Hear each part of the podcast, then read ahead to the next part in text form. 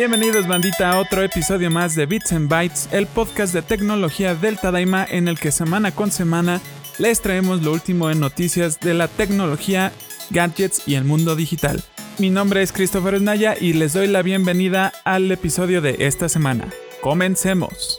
E iniciando con el podcast esta semana, por fin, por fin, gracias San Jobs, hasta que se escucharon nuestras plegarias, se suscitó el evento de Apple en el que se presentó el nuevo iPhone 13.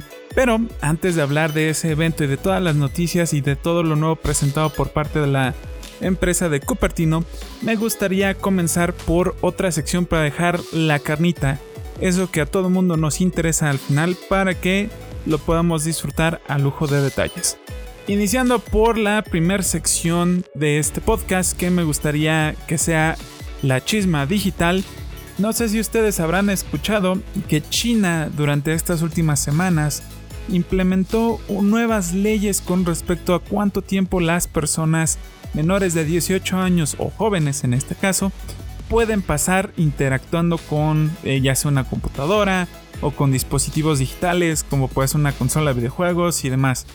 Eh, básicamente lo que sucedió fue que China a todas las personas menores de 18 años, como le puedo decir, les está restringiendo el uso de todo esto solamente a fines de semana y en algunos casos entre semanas se pueden utilizar los dispositivos pero bajo una estricta vigilancia y políticas, ¿no?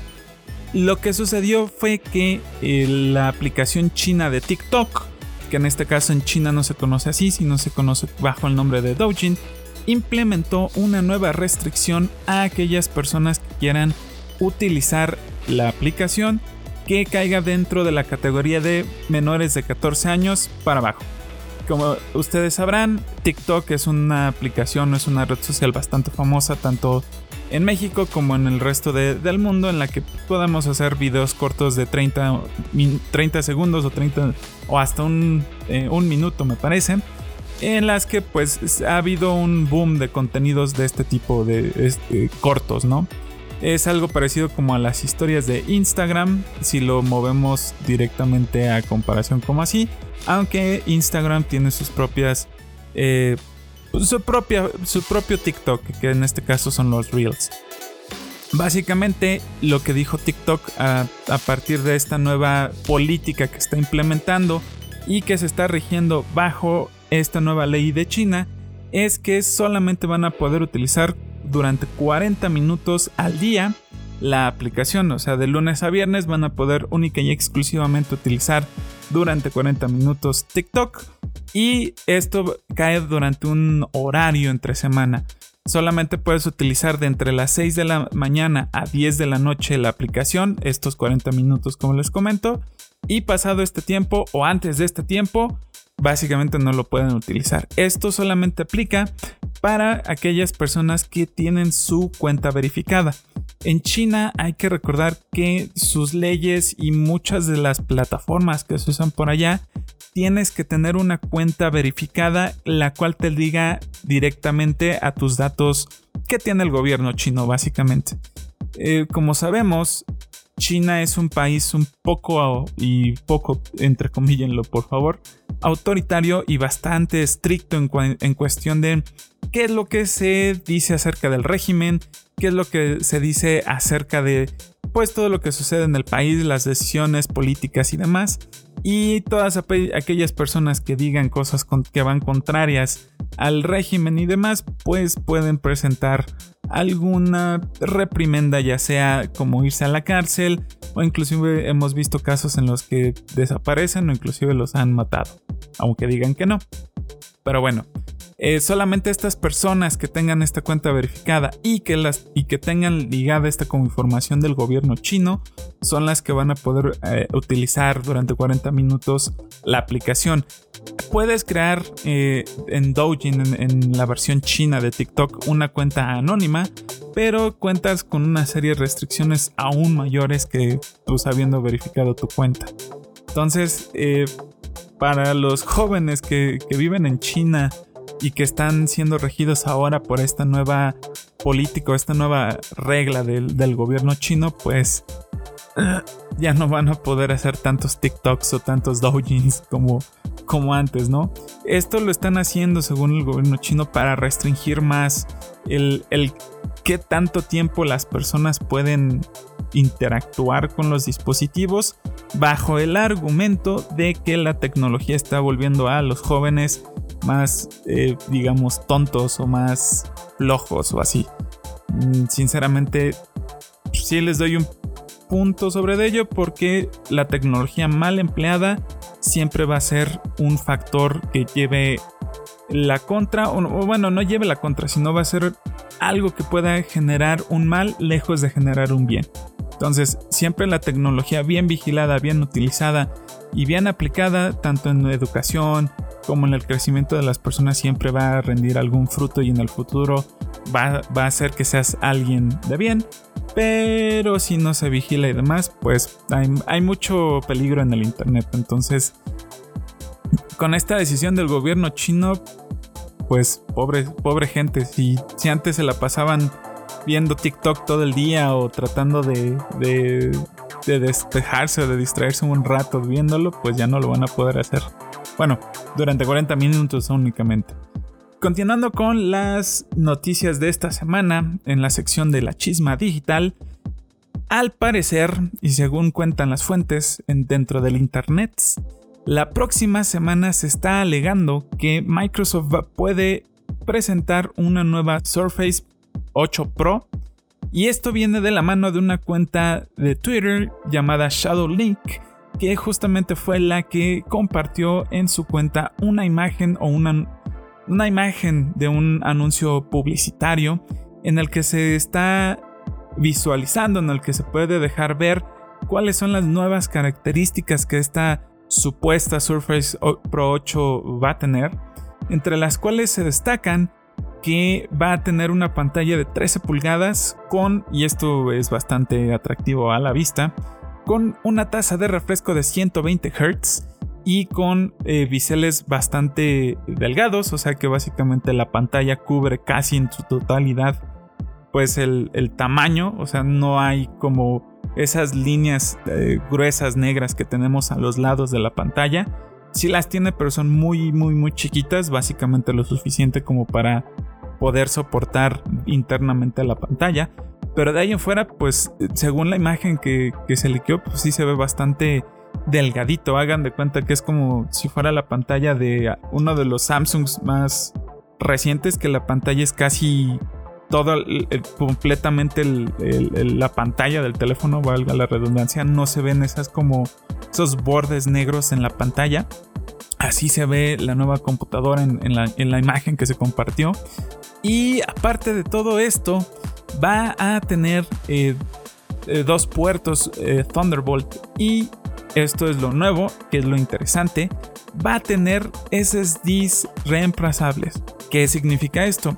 Como ustedes sabrán, la mayoría de las computadoras actuales que son de ese estilo ultra portátiles y demás, esto incluye, por ejemplo, las MacBook Pros, las MacBook Airs o básicamente cualquier cosa que fabrique iPhone, perdón, Apple, pues tienen el, disco duro, el SSD en este caso, no me peguen, no es un disco duro, el SSD lo tienen soldado directamente a la tarjeta madre.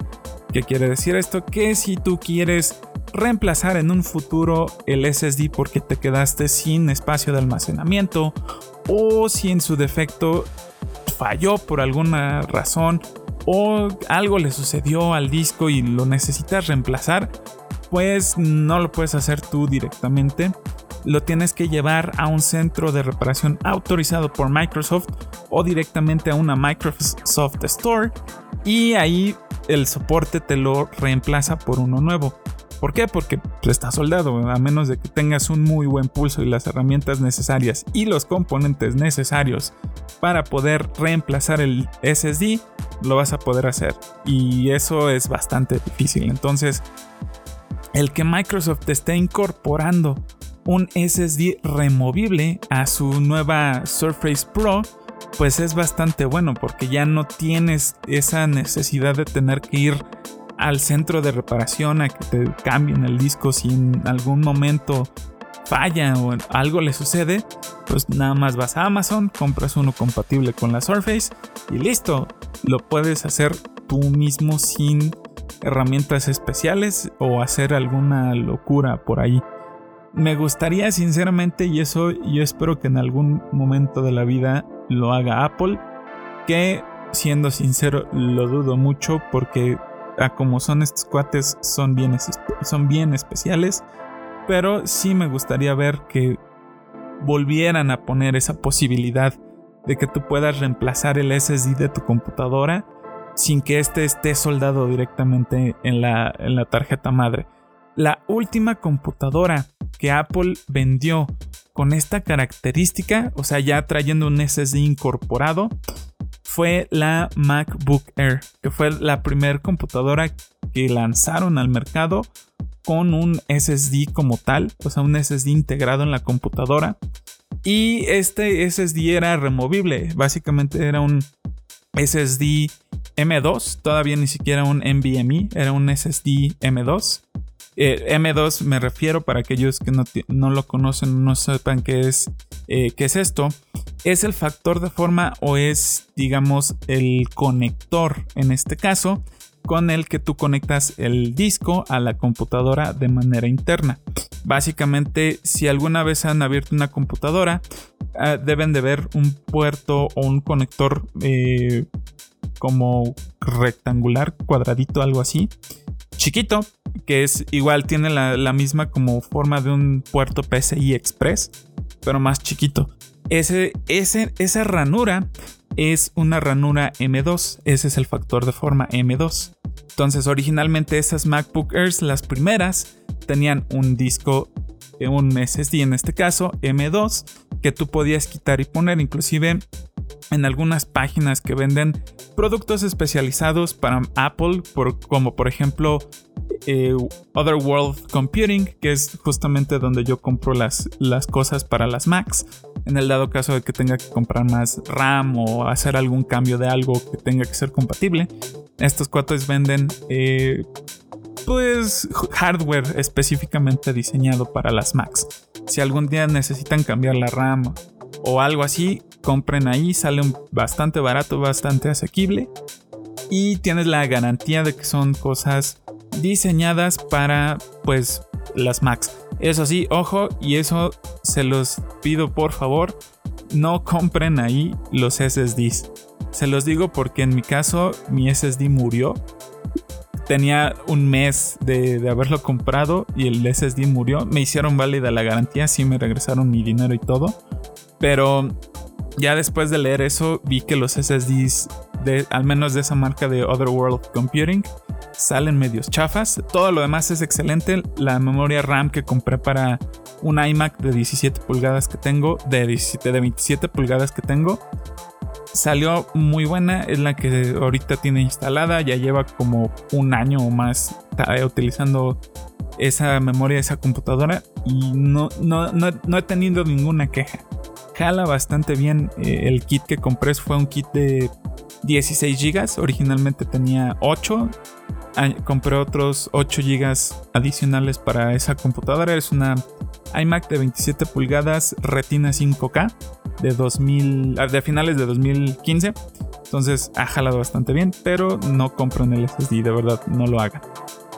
Entonces, regresando a lo que les decía, eh, esa, esa, MacBook Air es, fue la primera y última que Apple lanzó con un SSD removible como tal. A partir de ese momento fue cuando vino el cambio de todas las eh, MacBooks después de las diferentes generaciones que fueron lanzando después. Subsecuentemente empezaron a lanzar eh, las nuevas MacBook Airs con ya directamente el SSD soldado a la tarjeta madre. De ahí fue cuando unos años después surgió el cambio de las MacBook Pro, que las MacBook Pro originalmente tenían eh, tanto disco duro como memoria removible y, e intercambiable. Y a partir de ese momento, pues ya no. Las MacBooks de 2016, que fueron las que reemplazaron a las últimas que tenían ese tipo de memoria, que fueron las de 2015 ya básicamente, eh, pues no, ya no podías desoldar, ya no podías hacer nada. de ese cambio, ¿no? O sea, poder cambiar tu memoria y disco sin tener que soldar y desoldar cosas. Entonces, esperemos que algún día Apple pueda hacer un movimiento parecido, pero sinceramente lo dudo. Entonces, regresando a la noticia de la Microsoft Surface, eh, también se tiene conocimiento que esta semana, el, el 22 de septiembre, para ser específicos, Microsoft tiene un evento de hardware en el que se van a presentar las nuevas generaciones de la Surface, básicamente de todo su lineup eh, nuevo.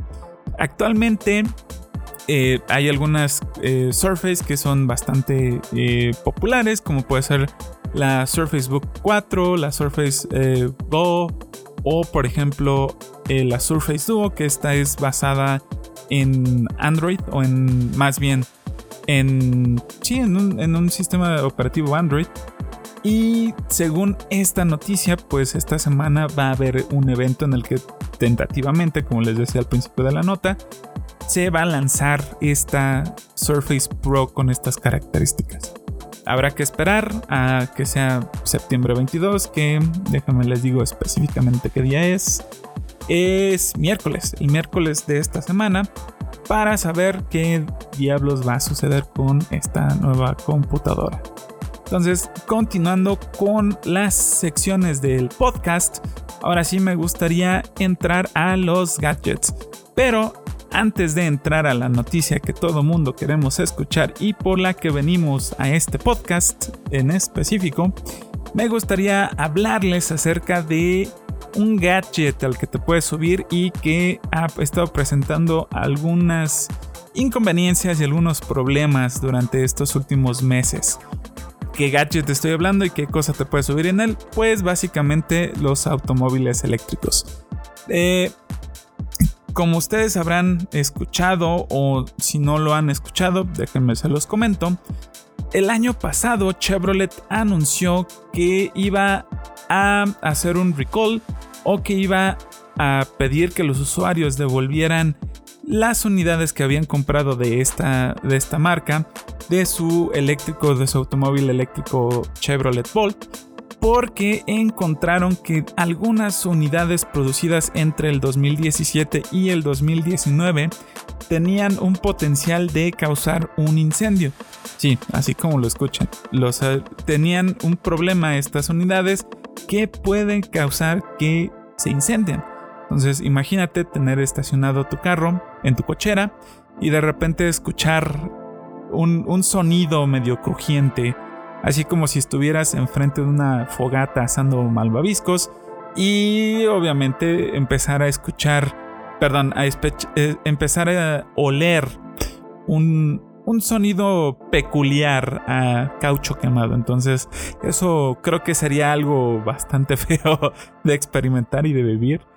Entonces, sí, básicamente lo que está diciendo eh, Chevrolet es que las baterías LG que utilizan estos automóviles eléctricos tienen un problema de calidad que lo que hace es que básicamente se prendan espontáneamente mediante un fallo que tienen en, eh, pues, en la batería, ¿no? O sea, eh, internamente la estructura de la batería no está bien hecha, no, no tiene la suficiente, digamos, calidad como para cumplir con los, ciclos de carga y descarga de, que debe de sufrir naturalmente una batería eh, recargable y pues esto puede derivar que en algún ciclo de carga o descarga también pues la batería no soporte y la química interna haga caput y empieces a quemarte como los McLaren Senna.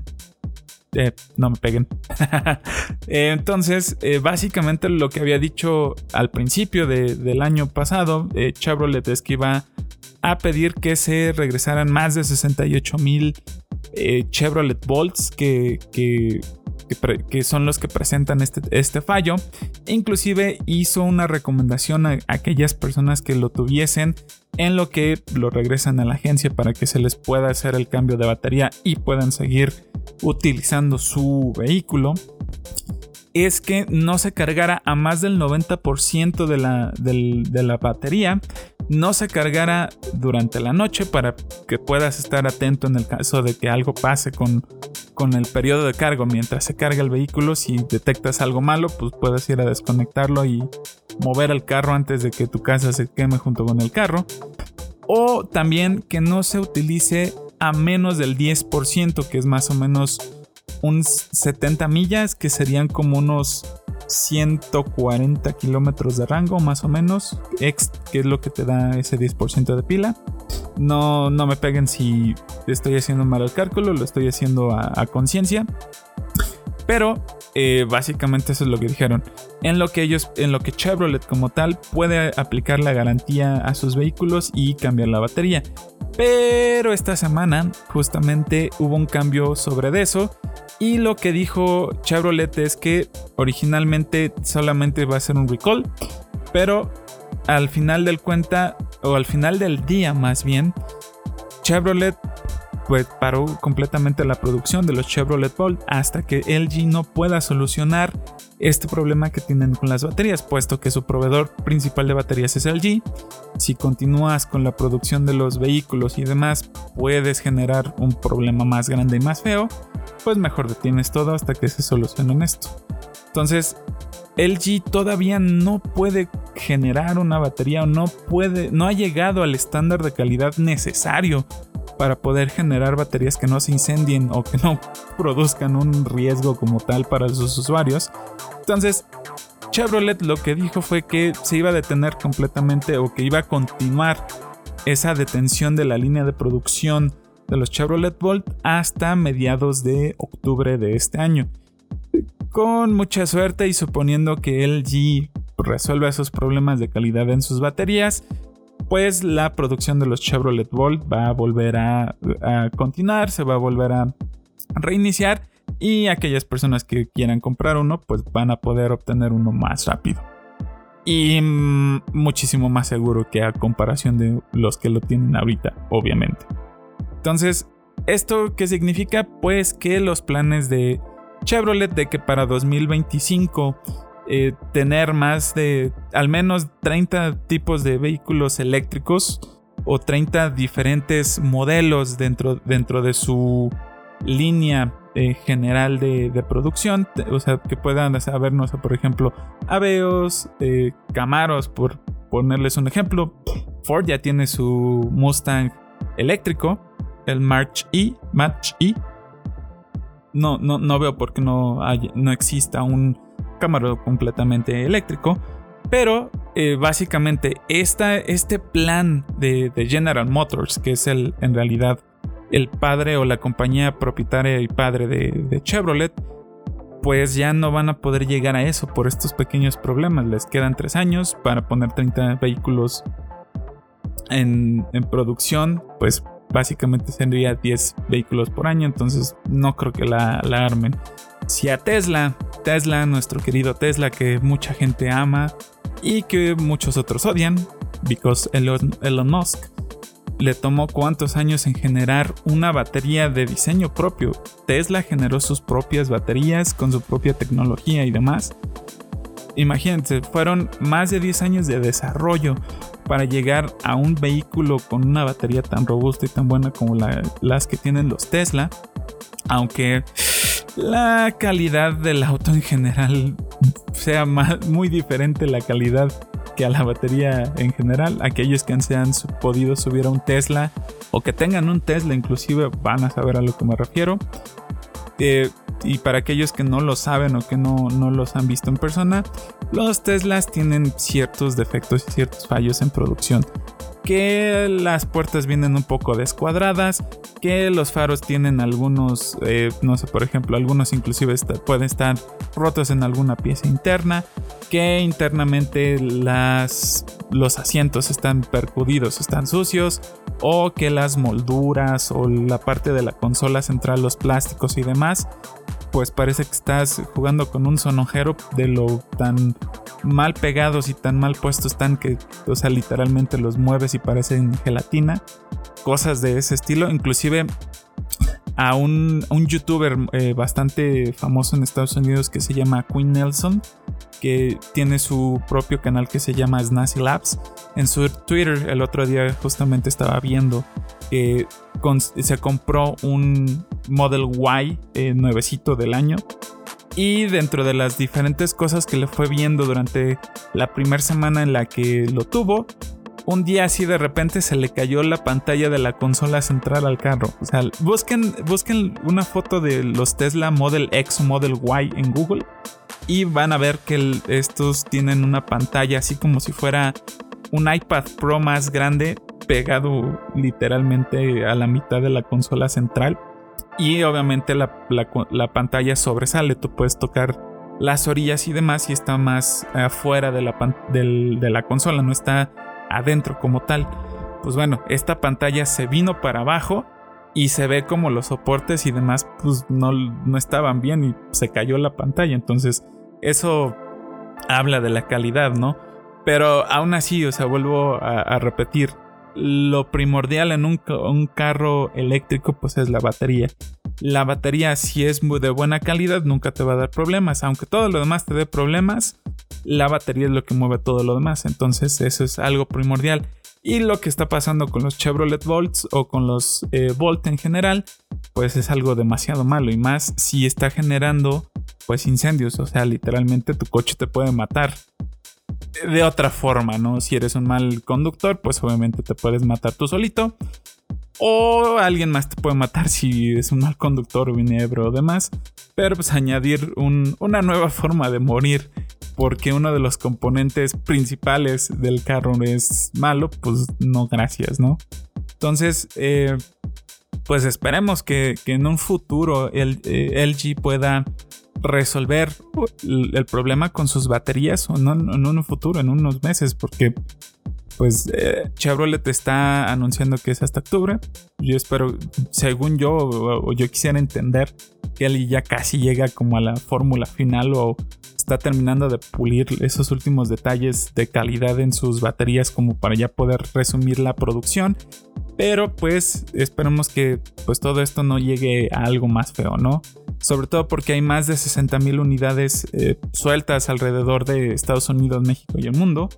Y pues hay 60.000 potenciales inicios de un incendio o hay 60.000 potenciales incendios que se pueden suscitar. Entonces eso, eso es algo un poco de preocuparse, pero eh, con el tiempo y esperemos, reitero, que el G Chevrolet puedan resolver estos temas y puedan brindar un producto de, de calidad y que no te vaya a matar. Y ahora sí, hemos llegado a la parte que todo mundo quería escuchar hemos llegado a la carnita, a eso que nosotros queríamos escuchar. Y sí, justamente hemos llegado a la parte del Apple Event. Por fin, y por fin lo digo bastante emocionado, ya quería ver qué nos iba a presentar Apple este año con la nueva generación de su iPhone. Y sinceramente lo estaba esperando con ansias porque este año me toca renovar teléfono. Generalmente, y eso es un tip que yo les paso, espérense de 2 a 3 años para cambiar si ustedes son usuarios de iPhone en específico. Y también esto aplica en otros teléfonos como por ejemplo los, Samsung. Yo les recomiendo que se esperen mínimo de 2 a 3 años para cambiar su teléfono porque es cuando hacen pues el upgrade con algunas cosas que sí difieren bastante con, con, la generación o con el teléfono que ustedes pueden tener en ese momento.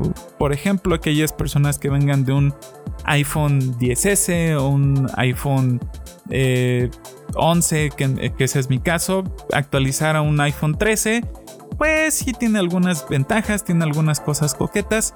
Obviamente mucho va a ser lo mismo, pero ese como tiempo, como ese esquema o, horario, ¿cómo, ¿cómo, decirlo?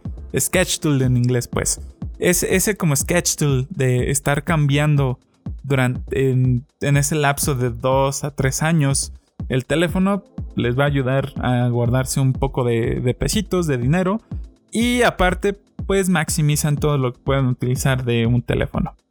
Entonces, por fin, por fin tuvimos esta semana el Apple Event Y algunos de los chismes y algunos de los leaks que les compartí la semana pasada se cumplieron y algunos otros que les dije que no se iban a cumplir y que se me hacían imposibles, pues no sucedieron. Como por ejemplo el que el nuevo iPhone tuviera conexión satelital y que pudieses realizar llamadas y mandar mensajes SMS mediante satélite, pues no, no se tuvo.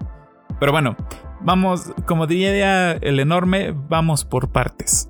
Entonces, el primer aparato, el primer iDevice que presentó Apple durante este Apple Event fue su iPad. Eh, sí, presentaron dos modelos nuevos de iPad, el iPad común y corriente que todo el mundo eh, nos gusta, llamamos y que hemos conocido desde hace más de 7 u 8 años.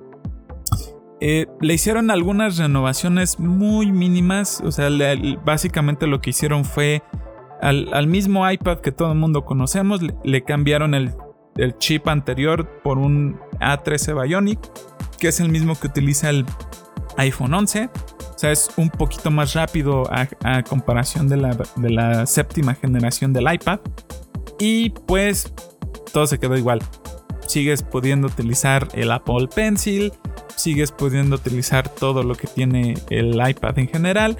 Y lo único que le añadieron de nuevo fue que ahora tienes la cámara del iPad Pro con el rango de visión de 120 grados y que automáticamente si estás utilizando por ejemplo alguna aplicación o alguna utilidad para hacer videollamadas o para llamar a alguien más, pues la cámara, si solamente estás tú, pues solamente te enfoca a ti. Pero si ya entra alguien más al, al foco, tú te empiezas a mover, pues la, imagen o el video se expande para abarcar más campo de visión y que siempre la persona o las personas estén dentro del cuadro, ¿no? Eso es como lo más grandioso y maravilloso que eh, presentó Apple. No fue mucho, se agradece, algunos los van a decir que, que bien, otros van a decir, chale, qué innovación, pero pues bueno, al menos presentaron algo. Y lo que sí tuvo, algo que sí es como emocionante de ver y que dices, bueno, ya es un refresh bastante merecido, que necesitaba esa, esa sección o ese, ese subproducto del iPad, fue el iPad mini. Y básicamente lo que presentaron fue un iPad Air en el cuerpo de un iPad mini. ¡Tarán! Sí, ahora el iPad mini va a tener el mismo cuerpo que el iPad Air, así como redondeanito, bonito, así como el iPhone 2 inclusive. Ya están siguiendo la misma línea de diseño para tanto el iPad Air como el iPhone como en el iPad mini que se acaba de presentar. Y eso, damas y caballeros, niños y niñas, significa que por fin tenemos USB Type-C. Al fin, al fin quitaron el cochino puerto de Lightning y le pusieron un puerto USB-C al iPad. Al menos al mini, no al normal. El normal sigue utilizando el cochino, el conector Lightning que sigo sin entender por qué. Pero bueno, y ahorita que entremos al iPhone, me voy a dar de golpes contra el teclado porque no sé por qué no... Bueno, ahorita les digo. No quiero hacer corajes antes de tiempo. Y aparte de esto, obviamente como el iPad Air, le añadieron el soporte para el Apple Pencil generación 2. Básicamente ya puedes utilizar el, Apple Pencil que es como más eh, cuadradito, más con contornos eh, lineales o, o perfilados, por decirlo así y que se pega magnéticamente al iPad y se carga de la misma forma magnéticamente. Entonces, esta, este cambio en la línea de diseño del nuevo iPad mini pues es bastante bueno, puesto que te están dando todos los goodies del iPad Air, del iPad Pro, ya los tienes en un iPad mini. Y obviamente a este iPad mini también le añadieron algo bastante bueno que es 5G. Entonces ya tienes todo un powerhouse dentro de un cuerpo bastante chiquito. Habrá gente que les gusta más utilizar, por ejemplo, un iPad normal, aunque no tenga tantas cosas. Habrán otros que digan, mira, a mí me gusta más todo lo que tiene el iPad mini, mejor me voy por un iPad mini, aunque sea la pantalla un poquito más chiquita. El iPad normal es de 11 pulgadas, el iPad mini es de 7 pulgadas, o sea, si hay una diferencia no tan abismal, son 4 pulgadas, más o menos unos 10 centímetros. O sea, creo que me estoy manchando, pero bueno. Eh, una pulgada creo que son 2.5 centímetros, algo así. Bueno, el chiste es que sí se ve la diferencia, pues. Entonces, eh, básicamente eh, habrá gente que diga también, me gustaría más un iPad Pro porque tiene más características y demás. Pero pues ya tenemos un, nuevo iPad mini rediseñado y sinceramente sí, ya le tocaba un rediseño, ya le tocaba meterle más cosas buenas. Yo esperaría, rezaría y le imploraría a Steve Jobs que ilumine a Tim Apple. De aquellos que no sepan quién es Tim Apple, es Tim Cook, pero en el internet le hacen la sátira de Tim Apple. Eh, yo, yo le rezaría a Steve Jobs que le diga a Tim Apple que ya le, le dé mate al puerto Lightning en todos sus dispositivos y que ya nos den por favor un iPad normalita ya con el mismo rediseño que todo y con la añadidura de un USB tipo C que de hacer eso a lo mejor el iPad Air no tendría tanto que tener en existencia o tal vez queda reemplazado este iPad por el iPad Air habrá que ver no lo sé eh, nos queda un año para saberlo pero bueno, esa es una especulación que me gustaría verla realizada como tal. Y pues ya, ahora sí, eh, continuando con todo lo que presentaron, presentaron el nuevo Apple Watch y no sé si se acordarán que al final del podcast pasado les dije que se especulaba que iban a hacer un rediseño del Apple Watch, igual con siguiendo la misma línea de diseño que el iPad, Pro, el iPad Pro como tal, no el iPad normal. Y el mismo, la misma línea de diseño que tiene ahora el iPhone, que es más como cuadradito, más como con bordes más rectos, más definidos y demás. Y mucha gente en internet y en Twitter y demás estaba quejando de, ay, qué feo vas a ver eso. La neta sí se veía chido en los renders que vi, en las fotos que decían que ese iba a ser el nuevo look and feel del, del reloj. Pero no fue así. Lo único que sí resultó ser cierto fue que el Apple Watch ahora tiene una pantalla un poco más grande. No, el tamaño del reloj como tal no cambió, no va a ser un reloj un poco más grande, un poco más chico, no tanto, sino que el área de la pantalla que ocupa, eh, digamos como tal, en el, en el reloj va a ser más grande. ¿Qué quiere decir esto? Si ustedes han visto alguna vez el Apple Watch, ya ven que como todo pantalla como todo dispositivo tiene algunos biseles negros alrededor de la pantalla y que pues esos biseles generalmente cuando se hace más grande una pantalla y no se cambia el cuerpo, el factor de forma del dispositivo, lo único que se hace es reducir esos bordes. Pues básicamente eso es lo que sucedió con el Apple Watch. Redujeron esos bordes en el Apple Watch y pues ahora básicamente es como si fuera eh, la pantalla de un iPhone o inclusive la pantalla de un Note o algo así que básicamente todo es pantalla y el borde ya es milimétrico menos de un milímetro. Entonces ya se ve muchísimo más grande, se ve muchísimo mejor y le añadieron, añadieron algunas características bastante pues interesantes como por ejemplo ahora con la nueva versión de WatchOS en el Apple Watch 7 ya tienes un teclado en el reloj. Entonces, si tú quieres mandar un mensaje o contestar un mensaje o algo así, o que te llegue la notificación de WhatsApp y en vez de utilizar el Scribble, que es dibujar las letras con la pantalla del reloj y tardarte años, pues ya te va a aparecer una mini pantalla en la que vas a poder escribir pues más normalmente, ¿no? Más, más de una forma más habitual. También otra de las cosas que le hicieron cambios y que eso es bastante bueno es que ahora el cargador ya no es USB tipo A, o sea, ya no es un USB normal, ya es un cargador USB tipo C con carga rápida. ¿Qué significa esto? Que el Apple Watch va a poderse cargar de 0 a 80% en más o menos 40 minutos, o sea que el, tiempo de carga del Apple Watch va a quedar más o menos como en una hora, una hora y piquito, minutos tal vez, para cargarse de manera completa y también otra de las cosas que dijeron es que con 8 minutos de carga, o sea que literalmente conectas al Apple Watch 8 minutos y listo, vas a poder obtener 8 horas de monitoreo de sueño. Entonces si por ejemplo tú utilizas las funciones de iOS para traquear qué tan bien duermes, qué tan mal andas volando por toda la pantalla, por toda la pantalla, qué tanto te mueves por toda la cama o qué tan mal pues básicamente sueñas o duermes, pues esto te va a dar esas 8 horas que necesitas para estarte monitoreando tu tiempo de sueño. Otra de las cosas que hubo un cambio y eso al menos desde mi punto de vista fue algo que me gustó y que sí me interesaría pues ver ya físicamente para ver qué tal se ve, fue que añadieron nuevos colores al Apple Watch. Originalmente e históricamente siempre ha habido dos colores que son pues los estándares. Un color eh, gris espacial que es el gris oscuro que todo el mundo conocemos y que hemos visto en varios productos de Apple y el gris normal, un gris un poco más clarito y que parece más aluminio como tal, en el, caso de la carcasa de aluminio.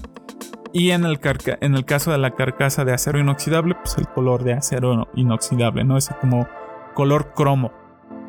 Pues ahora ya tenemos otros 5 colores, incluyendo estos dos que les menciono, dentro del lineup de el Apple Watch. Tenemos el negro, que ahora es un poquito más oscuro. Tenemos el gris, eh, que pues igual como el que todo el mundo conocemos, el gris Space Gray. Ahora tenemos un color cobalto o un, un color azulado así bonito, metálico obviamente. Tenemos un color verde metálico, hagan de cuenta un color verde militar, un verde camuflaje metálico que se ve bastante padre. Y como en todos los productos Apple, un Product Red, o sea, hace un rojo metalizado. Los cuatro colores que presentaron para los Apple Watch se ven bastante bonitos. A mí sinceramente siempre me han gustado los colores claros, entonces de, de comprar el nuevo Apple Watch Series, Series 7 me iría por el eh, azul cobalto o en su defecto el gris común y corriente que todo mundo conocemos. De hecho, el Apple Watch que tengo es eh, color eh, negro o gris un poco oscuro, el, Space Gray. La neta me gusta, se ve bastante elegante, pero me gusta más el, color gray el color pues gris normal, ¿no? El, clarito. Y pues eso fue pues a grandes rasgos los, lo nuevo que presentaron del, Apple Watch. Sinceramente no fueron muchos cambios, no fue para decir, uy, la gran cosa, uy, cuántos cambios, uy, uh, la la, señor francés. No, no hubo tanta revolución como la versión pasada, por ejemplo, que le añadieron el, el sensor de oxígeno, el oxímetro, para que puedas tener eh, la medida de, de, cuánto oxígeno, sobre todo, tienes en la sangre, sobre todo ahorita con todo esto que está sucediendo en la pandemia. Pero, pues no, no hubo tanta revolución, ¿no? Y también pues ya llevamos otro año más que no nos tienen o que no nos activan aquí en, México el ECG, que es el electrocardiograma. Entonces, a ver qué día nos lo, nos lo activan. Mucha gente tenemos aquí en México el Apple Watch de quinta generación para arriba y pues no se puede utilizar el ECG. Consejo, si van a Estados Unidos, actívenlo. Ahí estando ya físicamente sí se puede hacer. No les digan que yo les dije y no les digan a nadie que yo lo tengo activado. Continuemos. Eh, eh, sí, entonces, pues básicamente eso fue todo del Apple Watch. Y ahora sí, aquí viene a lo que venimos. La carnita. Lo que, lo que necesitamos escuchar. La nueva versión del iPhone. El iPhone 13. Y pues sí, muchos de los rumores que les compartí el podcast pasado se volvieron realidad. Y el que más me emociona y uno de los que más me agradaron leer o escuchar en este más bien escuchar y ver en ese momento cuando lo presentaron fue que por fin tenemos una pantalla con una alta tasa de refresco.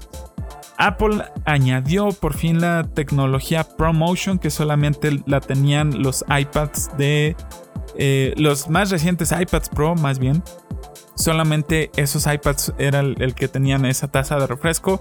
Pues ahora aportaron esta tecnología al iPhone y ya por fin los iPhone tienen esta pantalla de 120 Hz adaptativa. Conforme tú vas scrolleando la pantalla conforme vas tú consumiendo el contenido dentro de ella, automáticamente el iPhone va cambiando la tasa de refresco para que para ahorrar un poco más de batería, puesto que muchos contenidos, por ejemplo, no los vas a ver a 120 Hz o solamente están disponibles a 30 Hz o a 60 Hz, dependiendo de qué tipo de video estás viendo.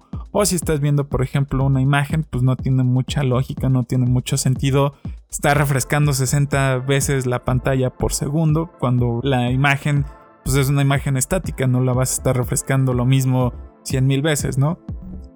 Entonces, ahora estos iPhones eh, tienen la tecnología de poder tener una tasa de refresco desde los 10 Hz hasta los 120 Hz. Como les digo, adaptativa dependiendo del contenido que estés consumiendo en ese momento. Ojo, y eso, ojo, mucho ojo.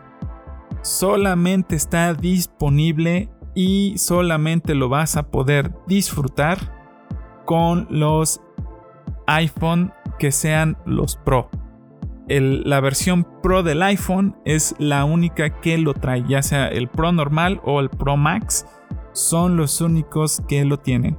Si tú te quieres comprar un iPhone 13 normal o un iPhone 13 mini, pues no lo vas a tener. Vas a tener únicamente la pantalla de, de 60 Hz, la común y corriente que todo mundo ha disfrutado durante los últimos más de 10 años que lleva el, el iPhone 2006, creo que se presentó. O sea, ya tiene un rato que, hemos disfrutado esa pantalla de, 60 Hz.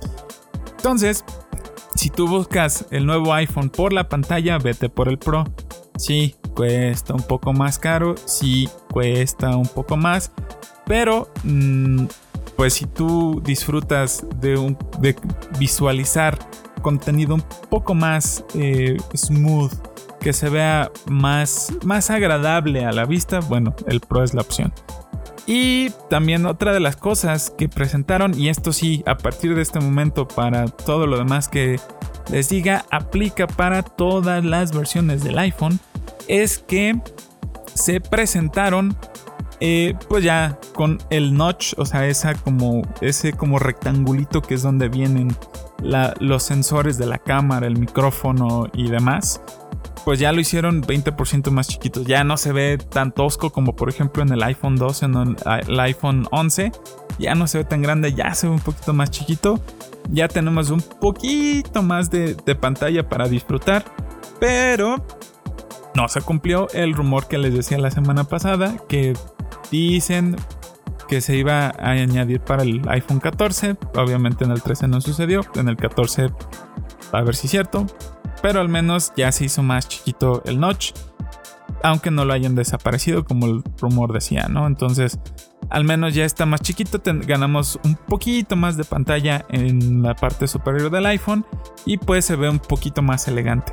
Esperamos que para el 14 ahora sí lo eliminen completamente ya se vean como los teléfonos actuales, que ya es pura pantalla básicamente el teléfono, pura, puro cristal, tanto delante como atrás. Y pues ya, y la otra cosa que añadieron fue, como todos los iPhones y como todas las versiones que se van sacando al mercado, pues la batería es un poco más grande. De hecho, el teléfono como tal es un poquito, así poquito, creo que es un milímetro dos más gordito, o sea, es un poquito más alto, justamente para que Apple pudiese acomodar una batería un poquito más grande. Y esta batería que lo que te da, te da dos horas más de uso tú dirás, no hombre, ¿cuánto? Dos horas. ¡Uh! ¡Qué revolucionario! ¡Uh! Aplausos. Pues sí, no. O sea, 20%, 20 más de batería, que es, son dos horas alrededor, más o menos, que es lo que eh, dijo Apple durante el evento. Te puede sacar de un apuro, te puede sacar de un embrollo bastante feo. En lo que llegas, por ejemplo, a tu casa, oficina, al carro o algún sitio donde puedas cargar el teléfono. Entonces, siempre un poco más de pila se agradece, como no. Y añadieron nuevos colores. Ahora el iPhone ya tiene más colores, ya tenemos más colorcitos. Originalmente el iPhone 13, el iPhone 12, eh, que fue que la generación anterior, venía en cuatro colores, que es el, el Space Gray normal que todo el mundo conocemos. El eh, el blanco o el gray, que es el normalito, el, blanco. El azul que presentaron especial, que se veía bastante padre, la, verdad. El rojo, que es el Product Red eh, de siempre, que siempre se, se ha vendido. Y unas, el azul, o no sé cuál les acabo de mencionar, se me acaba de ir. Eh, bueno, el chiste es que son, eran cuatro colores, ¿no? Pues ahora ya tenemos una nueva gama de colores y estos que se presentaron para el iPhone 13, pues ahora tenemos uno rosa. Sí, ya por fin Ah, ya. El, el, que me faltó era el Rose Gold, el que toda la vida hemos visto y amado. Pues ya no tenemos Rose Gold. Apple mató, por fin, para algunos, una desgracia para muchos otros, mató al Rose Gold. Ahora el teléfono o el iPhone 13 es completamente rosa. Es como un rosa... ¿Cómo, cómo explicarlo? Un, rosa como esmalte de uñas. No, no, no, no, tengo cómo explicárselo. No soy bueno con los colores, perdónenme. Pero se ve, se ve bastante bonito. A las chicas a los chicos o a las personas que les guste el color rosa lo van a agradecer bastante. Ya es un color como tal rosa, rosa, rosa, ya no es medio dorado. Y también aparte de este color eh, rosa que se presentó, se presentó un nuevo azul cobalto que se ve bastante bonito. O sea, es un como que, que hagan de cuenta como un azul cielo, de ese cielo de verano que se ve azul clarito, bonito, pero añádenle un poco de, de, metal a él y tienes ese, el nuevo color eh, azul metalizado que tienen. El Apple le, dice Sierra Blue a este nuevo color y se ve bastante bonito. O sea, la neta a mí sí me gustó. Y por último, en el iPhone 13 ya el, como les decía, quitaron el Rose Gold y ahora lo pusieron Gold. O sea, sí se ve eh, dorado, pero no se ve, o sea, dorado como si fuera citripio o una cosa así. No se ve espante, no se ve tan dorado. Sino que se ve un dorado un poco cremita. O sea, no, no como el Rose Gold anterior. Pero sí se ve un poco más pegándole al, al dorado. Entonces, está bastante bueno. O sea, ya añadieron, y eso, y eso lo celebro, un poco más de colores, un poco más de variedad. Obviamente, el iPhone 13, el normal, pues así como la versión anterior que tiene chorrocientos mil colores, pues tenemos los mismos chorrocientos mil colores de siempre. Tenemos el azul estilo como el iPhone 13 del año pasado un color eh, negro que Apple le dice Midnight, que es como, como el negro del iPhone 7, algo así. No, no, el, no el mate, sino el negro normalito. Un color rojo y obviamente el morado que todo mundo aclamó y amó el año pasado. Entonces, ya con todo este lineup de colores y demás, pues se ven bastante bonitos los, los teléfonos. Y pues ya cada quien elegirá el color que quiera o el color que, guste y mande. Entonces, pues ahí, ahí se los dejo eh, estos detalles. Y ya siguiendo con las cosas que presentaron, presentaron una cosa bastante buena y que me gustó mucho y que tiene un potencial bastante grande para generar nuevos tipos de contenido, tanto para YouTube, TikToks, eh, no sé, Snapchat, lo que sea contenido cinematográfico, pues. Añadieron un modo cinemático al iPhone, que es básicamente es esto o que es esto. Es ustedes en las películas o en las series o demás han visto alguna vez este efecto de que tienes enfocado al, sujeto principal o al protagonista o, a quien en ese momento lleva como la atención del video y que todo lo que tienen por detrás está desenfocado y que por ejemplo si cambia su mirada o ve hacia algo hacia atrás o de repente alguien que está atrás que está desenfocado comienza a hablar y que se necesita volver el centro de atención o que cambia esa, ese como papel de, importancia o de rol dentro del, del, video, pues el personaje o nuestro protagonista se desenfoca y subsecuentemente el fondo o esta persona se enfoca. Bueno, este modo cinemático o este efecto, este estilo en que vemos en algunas películas o series, lo añadieron al iPhone y es muy fácil, pero de verdad muy, muy, muy fácil de utilizar. Básicamente, el iPhone detecta automáticamente quién es el sujeto o quién es el protagonista en esa escena y lo enfoca. Y dependiendo si el protagonista, por ejemplo, mueve la cabeza para ver algo que está dentro de ese fondo desenfocado o en algún área que está desenfocada, quita ese desenfoque y lo enfoca. Y a su vez, si tú quieres hacer ese desenfoque de manera manual, pues puedes tocar en los diferentes como puntos de enfoque que te aparecen dentro de la pantalla del iPhone cuando estás grabando y puedes hacer todos esos cambios de enfoque y desenfoque tan padres que se ven en las, en las películas. Presentaron un corto, un video estilo como el, el Adivina quién, así como el juego mexicano de Adivina quién, ese comercial de quién fue el que envenenó al coronel Mostaza o así.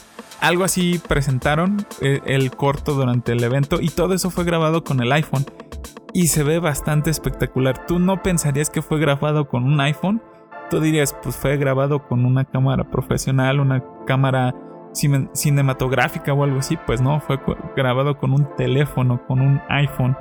Y eso es impresionante y es algo que yo de verdad estoy emocionado de ver.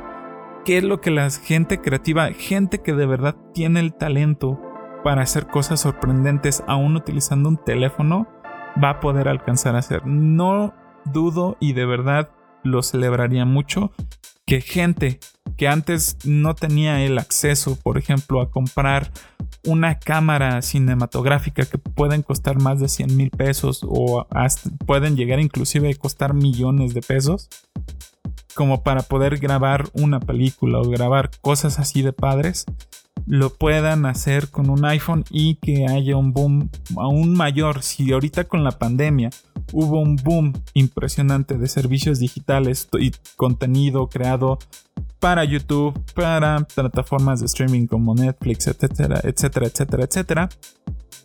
Hay un boom también de gente que está realizando películas y que está realizando contenido muchísimo más padre o muy padre con un teléfono. Entonces eso yo lo celebraría y ese es un punto que le aplaudo a Apple en añadir ese modo cinematográfico.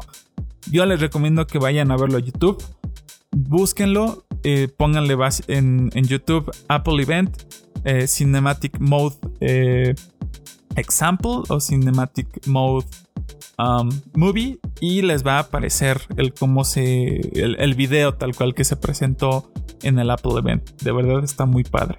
Y otra cosa que va, digamos, junto con pegado con esto es que se añadió la posibilidad de exportar o de grabar más bien el video o los videos que tomes con tu iPhone en un formato llamado ProRes.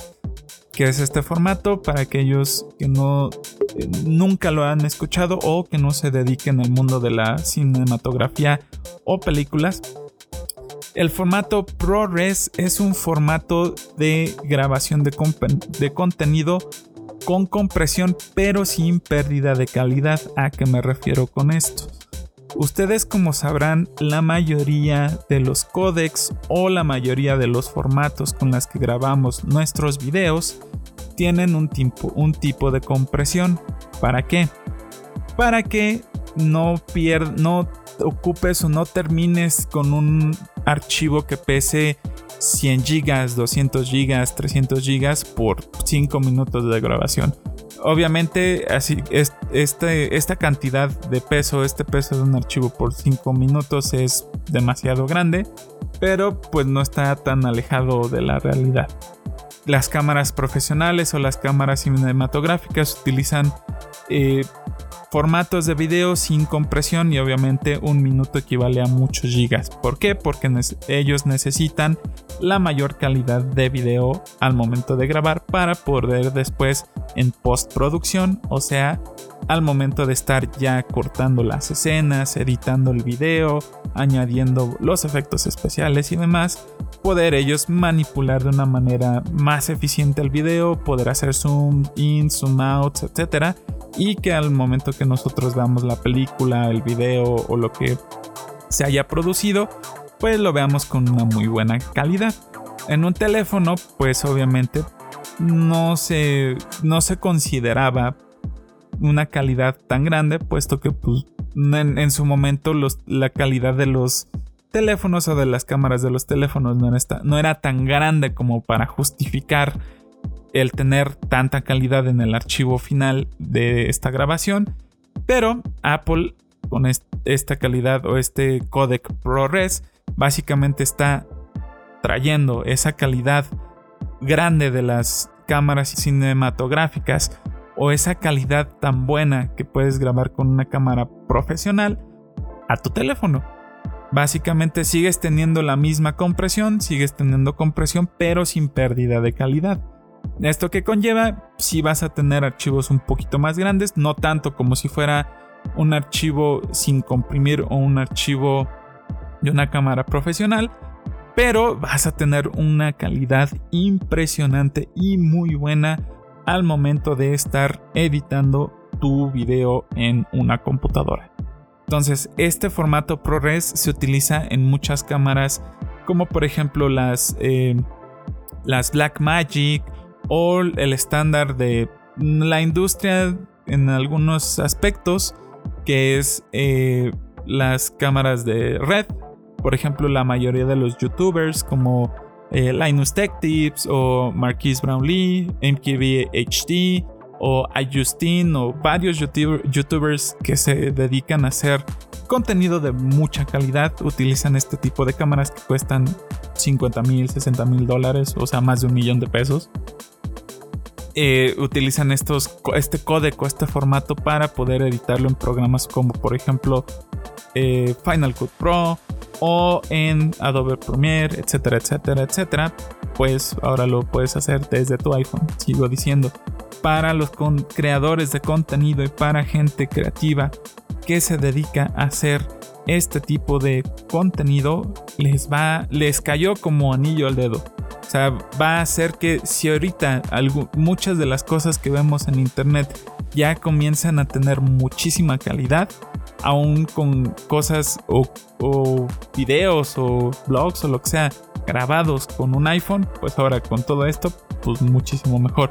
Y obviamente, seguimos teniendo la posibilidad de grabar contenido en HDR, en, Adobe Dolby Vision, que es el estándar de HDR de Adobe, perdón, de, de Dolby. Y pues, imagínense, junten todo esto en un, en un codec, en un en un formato de video profesional, pues muy bonito se va a ver todo. Y ya por último, de que la última cosa que presentó Apple que tiene que ver con cámaras y demás es que añadieron el modo de noche a todas las cámaras. Originalmente solamente la cámara principal del teléfono, que es una cámara eh, telescópica, no ni la gran angular, ni la ultra telescópica, ni nada. Solamente la cámara principal era la que tenía este modo nocturno en el que sí toma fotos bastante padres y bastante buenas. Yo mismo lo he utilizado. Tengo algunas fotos, por ejemplo, de Yokohama, uno de los puertos dentro de Tokio, que es un lugar bastante turístico. Tengo algunas fotos del puerto de Yokohama que tomé con el iPhone 11 exactamente que pues, no se veía mucho por la oscuridad. Tomé la foto y se ve muy muy padre la, foto. Si la quieren ver, si mal no estoy, la que tengo eh, como banner en mi cuenta de Twitter.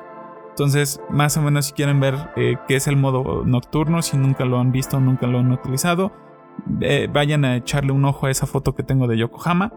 Si obtienes una fotografía con el mismo nivel de luz y calidad que una DSLR o una cámara semi profesional, no en el aspecto de eh, la, calidad eh, o definición de detalles y, demás, sino a lo que me refiero en la forma en la que se ve la fotografía. O sea, la misma como nivel de luz que puedes captar con un, un, lente en una cámara semiprofesional con mayor apertura y con un mayor tiempo de obturación se ve similar, o sea, sí es bastante bueno. Ya añadiendo esto a todas las cámaras, imagínate tomarlo con una foto de, estas nocturnas con el super, eh, con el lente gran, gran angular.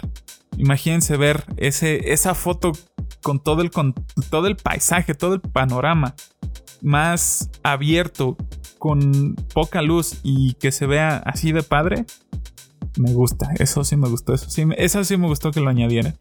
Y eso fue todo para el evento de, presentación del iPhone. No añadieron muchas cosas, les soy sincero. Me hubiera gustado ver muchísimo más innovación, muchísimas más cosas saber, por ejemplo, que le añadieran, como a los teléfonos de Samsung, el sensor de huellas ultrasónico debajo de la pantalla, o que inclusive a lo mejor sustituyeran el botón de encendido con Touch ID para que tengas ambas formas de, desbloquear el teléfono. Y aquí viene mi mayor rage quit de que de verdad digo, maldito seas Apple, los odio con toda mi alma, aunque les vaya a comprar uno de sus teléfonos, los odio, fue que no hayan quitado el cochino puerto Lightning. O sea, presentaron el teléfono con muchas cosas. Ah, ojo, se me, se me, estaba olvidando. Añadieron una nueva opción de un terabyte de almacenamiento para el iPhone, un tera. O sea, si ya 512 GB era demasiado, ya tienes un tera, un tera de almacenamiento. Pero bueno, esto viene obviamente como en pensado a que añadieron este formato de, de video que les digo que se llama ProRes. Obviamente vas a tener archivos de video muy grandes. Para, por ejemplo, no sé, media hora de grabación son como 300 gigas más o menos. Ahí háganle un cálculo más o menos. En ProRes al menos. Entonces sí necesitas bastante, eh, espacio para poder añadir todo esto. Pero aquí viene algo que pues es mi queja, ¿no? O sea, sigues teniendo un puerto Lightning, que es un puerto con un estándar USB 2.0, o sea que está limitado a una velocidad de 450 450, 460 más o menos megabytes por segundo de escritura y de lectura. Y estás tratando de mover archivos que posible y potencialmente van a pesar más de 100 gigas. Como pepinos, piensas dejar un puerto USB 2.0, una tecnología 2.0, cuando ya los archivos pesan ese, ese tamaño. O sea, no, si tú quieres transferir tu super película hollywoodense hecha con el con, el cinematic mode del, iPhone y grabado en ProRes que, que, terminó pesando 500 GB y tienes tu, un iPhone con un tera de almacenamiento. ¿Cuánto crees que te vas a tardar en mover el cochino video del iPhone a la computadora? Mejor déjalo descargando, sí, o bajándose el, video a la, a la computadora toda la noche porque te vas a tardar horas, no minutos, no ni siquiera una hora, dos horas. Te vas a tardar más de 4 a 5 horas, 8 horas, 10 horas en pasar semejante tamaño de video. Entonces, si Apple ya puso esta tecnología profesional en sus teléfonos, ¿por qué demonios no poner un puerto USB-C? Ya todo mundo en la industria de los teléfonos tienen puertos USB-C con USB 3.0. Ya el más fregado, el más feo teléfono que se les pueda imaginar tiene USB 3.0. Y ya los top de la línea tienen 3.1 generación 1, generación 2 o ya tienen inclusive 3.2. O sea, imagínense, ya puedes transferir a velocidades de 10 gigabits o 20 gigabits con, en el caso de, de USB-C de USB 3.2. O sea, un archivo de esos de, de, ese estilo de 300 gigas lo puedes bajar en lo que vas al baño, tomas un café y regresas. En 5 minutos ya lo tienes en la computadora. pero con un puerto USB 2.0 mejor vete a bañar, a dormir, a trabajar y regresas para que ya esté el, archivo ahí. Aunque lo pases utilizando, por ejemplo, AirDrop o alguna tecnología utilizando Wi-Fi, se va a seguir tardando años en pasar. Se va a seguir tardando horas. ¿Por qué demonios no poner USB-C? Ya todos los tienen. La mayoría de sus productos ya lo tienen. Lo acaban de añadir al, al iPad mini. ¿Por qué no hacerlo? Pero bueno, calma, calma, calma. Pero bueno, ya. Ese, ese, fue, ese fue mi run del día de hoy. Pero bueno, es, es lo de las cosas que me hubiera encantado y que yo hubiera gustado de ver que añadiera Apple junto con otra forma de, de, autentificación como Touch ID dentro de la pantalla o algo así. Inclusive que ya haya removido el notch de la pantalla para que ya tengamos un iPhone de pantalla completa como las versiones anteriores de los iPhone. Pero no, desafortunadamente esto no va a suceder en esta generación. Lo vamos a ver tal vez.